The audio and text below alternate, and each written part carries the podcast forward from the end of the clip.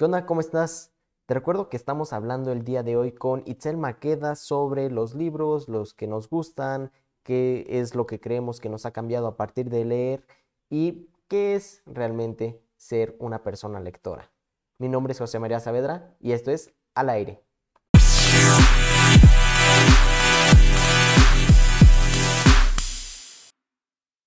¿Te imaginas estos futuros distópicos, estos futuros eh, completamente mal, como Maze Runner, como Divergente, los Juegos del Hambre, que son las tres más este, top, digamos, de ese sentido? Y, y dices, el mundo no está tan lejos de eso. Tan alejado. O sea, es como, por eso siento que es como muy a futuro, o sea, lo que lo ponen así como del año, no sé, 2060 o lo que sea, y es como, pues si vamos, si seguimos como por el camino, no me sorprendería que en algún punto llegáramos a ese nivel, o sea, que en algún punto a lo mejor sí pasara algo parecido, no idéntico, obviamente no, pero algo parecido. Entonces, como si te pones a analizar la sociedad como con las historias que luego cuentan, pues no está tan alejado de la realidad en algunos aspectos. Sí, no. Y también creo que estos libros eh, nos hicieron revolucionarios. ¿Y a qué me refiero con esto? Eh, los tres, eh, o sea, Maze Runner, Divergente, eh, Juegos del Hambre, también esta, ¿cómo se llama? Eh, Harry Potter, todos van en contra de lo establecido, en contra de lo, de lo tradicional, que hace que las, que las personas estén mal por alguna u otra razón. Digo, en Harry Potter, y no vamos a hablar de J.K. Rowling porque es un caso completamente aparte, y aunque escribió Harry Potter... No, no, no, sus libros eran una cosa y ella otra completamente diferente, ¿no? Si no saben a qué nos referimos, es transfóbica, es decir, no, no le quiere a los, eh, no quiere a los trans, eh, es súper racista, es, bueno, una serie de eh, cositas por ahí, pero bueno, Harry Potter en sí es, va en contra de la pureza, va en contra del racismo. O sea, Voldemort se supone que es un, bueno, más bien Grindelwald, que es el anterior de Voldemort, se supone que es Hitler. Voldemort es como los, este, los de, ay, la supremacía blanca, algo así. Y perdón, los Juegos del Hambre literalmente va contra un sistema establecido en el que los ricos siguen ricos y los pobres siguen pobres, y los pobres se mueren y nadie dice nada.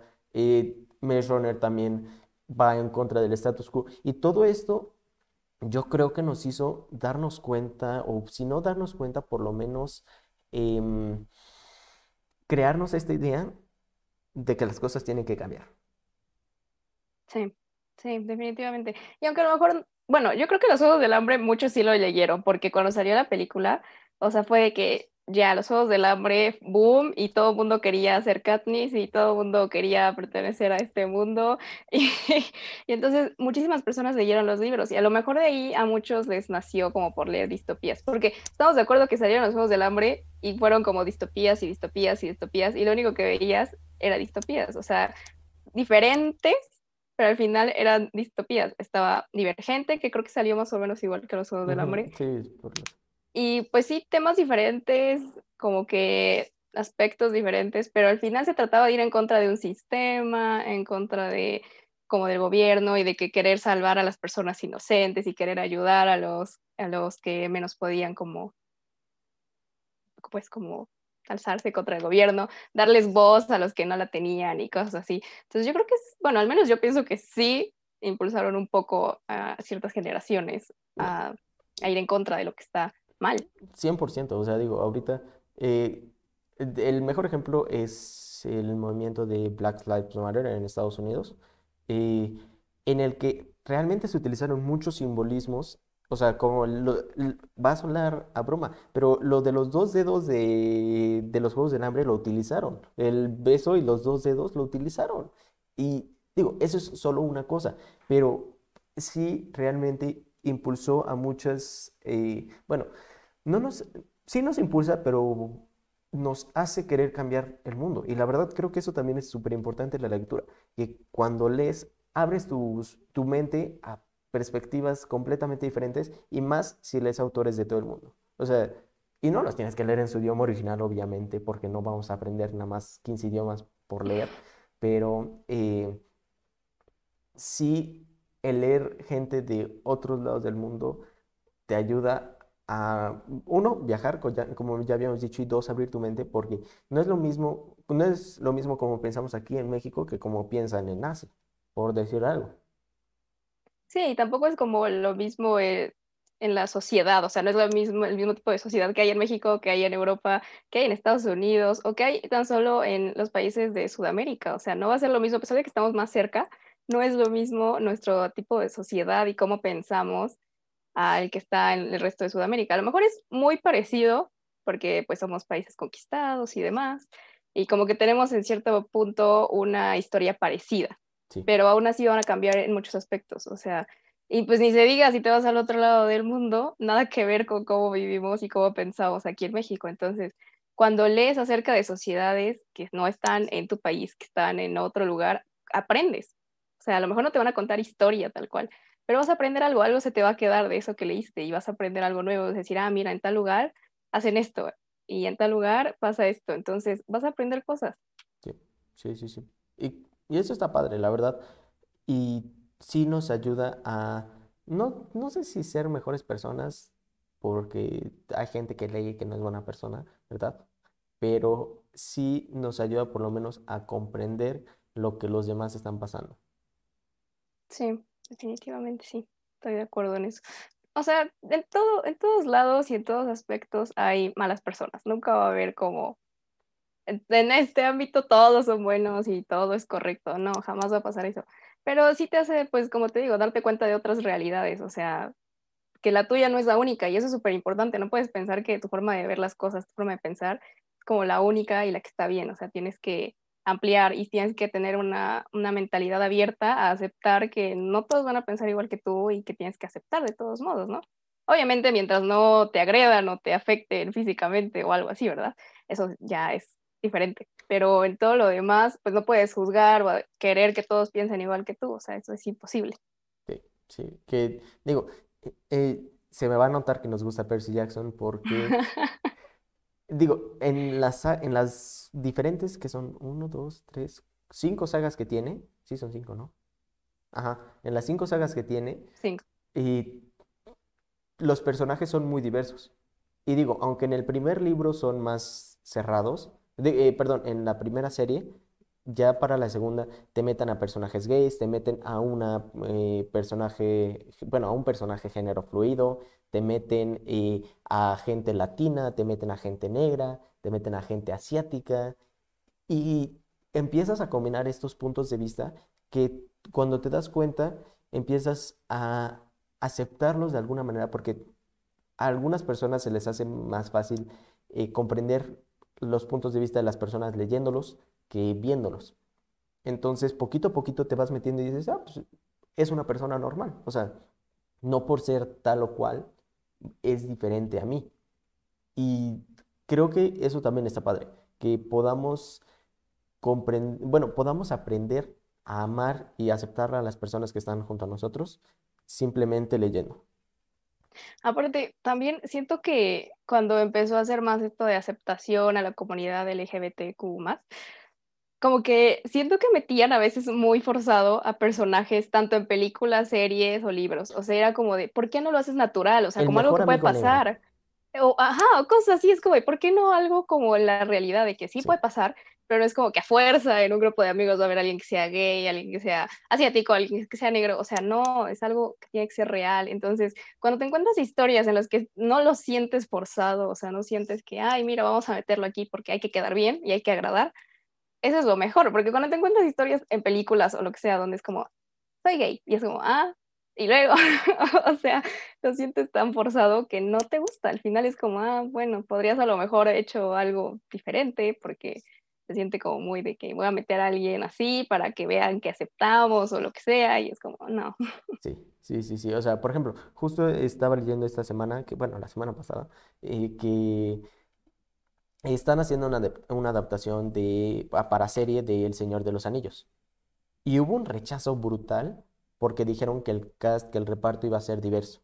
¿Y por qué hubo un rechazo? Porque en los libros no se escribe a nadie diverso. Pero tienes que ah, entender cuándo se, eh, se escribieron los libros. Se escribieron en inicios, mediados del siglo pasado.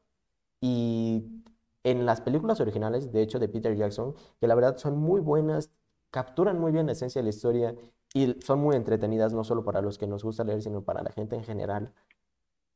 Hay cuatro actores negros que eh, tienen créditos en las, en las nueve horas de película y solo uno de ellos dice una frase, o sea, literalmente solo tiene una frase de diálogo entre los cuatro y los cuatro actores fueron, eh, bueno, actuaron como eh, los, ay, no me acuerdo cómo se llaman, pero los ogros, o sea, los villanos. Orcos. Orcos. Los orcos, ajá.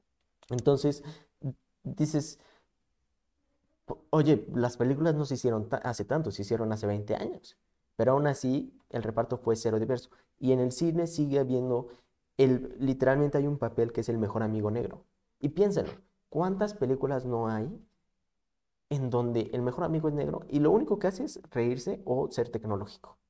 O sea, y esa es su inclusión y tan tan. Entonces, por ejemplo, bueno, y por decir algunos, en Danny Phantom, Tucker, el mejor amigo era negro. En eh, el manual de supervivencia escolar de Ned, eh, Cookie era negro. En, a ver, ¿qué otra cosa? Eh, pero hay literalmente un papel que es eso. Sí. Y es que, por ejemplo, como dices, El Señor de los Anillos, ¿en qué años se escribió? ¿no? O sea, en esa época, tanto el ser gay como el ser negro todavía era algo que se rechazaba, o sea, en la sociedad El ser mujer. El ser mujer, exacto. O sea, es algo que no estaba, que la sociedad no aceptaba y que como que penalizaba y demás. Entonces, obviamente no puedes esperar que un autor de esa época escriba acerca de, de estos temas. O que, como que a lo mejor sí hay algunos que lo aceptan y no lo ven mal, pero en su mayoría no va a ser así. O sea, el tipo de pensamiento que tenían no es como ahorita, que ya se aceptan más. O sea, no va a ser lo mismo. Entonces, pues en parte entiendo un poco a los fans, porque es como si vas a hacer una adaptación, pues tienes que serle un poco fiel al libro, ¿no? No puedes cambiar tantas cosas. Pero también entiendo que al final es como... Mm, no, es una no es un copia y pega. Ajá, aparte cambian los tiempos. O sea, es como, tomo la idea, tomo la historia, pero yo puedo hacer pues como lo que quiera. Si quiero poner a este personaje así o a este diferente o que esté en lugar de hombre sea mujer, lo que sea, o sea, al final lo pueden hacer porque no están obligados a darte lo que los fans quieren. Al final es como, yo quiero hacerla de esta forma. Sí y no, porque creo que hay límites. O sea, porque, por ejemplo, creo que poner un reparto diverso racialmente y de género no cambia la historia realmente y de hecho hace que sea más inclusiva, pero están las adaptaciones como Percy Jackson. O sea, las películas por sí solas, si no existieran los libros, no son malas. Pero teniendo esos libros detrás, son un asco de películas. Sí, sí. la verdad es que sí.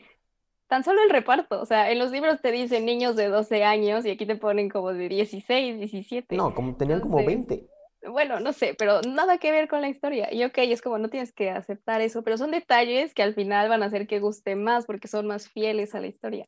Al menos a los lectores. Las personas que no tienen idea de los libros les va a dar igual y entonces se entretenga y les guste, por ellos está perfecto y por ellos está bien. A veces sí cambia la historia, porque por ejemplo en los Juegos del Hambre, el, se supone que tienen creo que 12 años en el primer libro.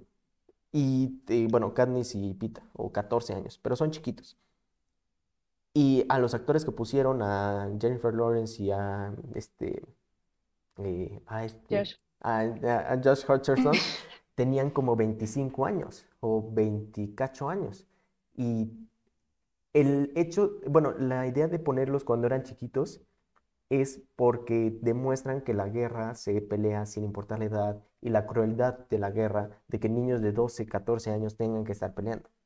Y entonces cambia completamente todo el significado pero para hacerlo menos crudo y más comercial, le quitaron esa parte. Entonces creo que sí hay veces en los que afecta. Bueno, eso sí. O sea, en Percy también lo entiendo porque van a decir, ay, si son niños de 12 o algo así, como que a lo mejor a un público un poco más adulto no le atraería tanto, porque a veces es infantil, es... Ah, bueno, pero es que Harry Potter es completamente diferente. O sea, yo creo que si a Harry Potter le hubieran cambiado la edad, o sea, en la película, no hubiera sido tan exitosa. O sea, si no hubieran respetado eso, de que empiezas a tal edad y, y sigues, no hubiera sido tan exitosa. Por eso, eso es justamente a lo que me refiero. O sea, que hay veces, y no hubiera sido lo mismo que hubieran sido actores de 20 años. O sea, hubiera cambiado completamente la historia. Sí. Entonces, y por ejemplo, en ese caso, en la obra de Harry Potter que hicieron en este The Cursed Child, del el niño maldito, que es, digamos, la secuela que parece fanfiction, a mí no me gusta, pero existe, y fue, estuvo presentada en Londres, a Hermione la pusieron como una mujer negra, una mujer adulta negra, y no cambió absolutamente nada la historia, pero hubo mucho rechazo. Porque no, en los libros nunca dice que es negra. A ver, ¿qué quisieras? Que hablara todo el tiempo como que tú, ¿cómo estás? O sea, no tiene sentido.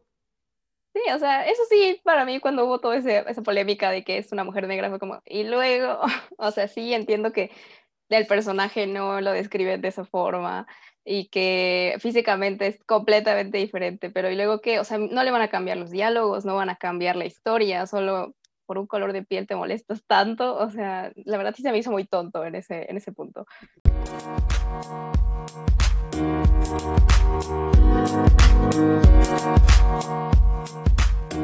you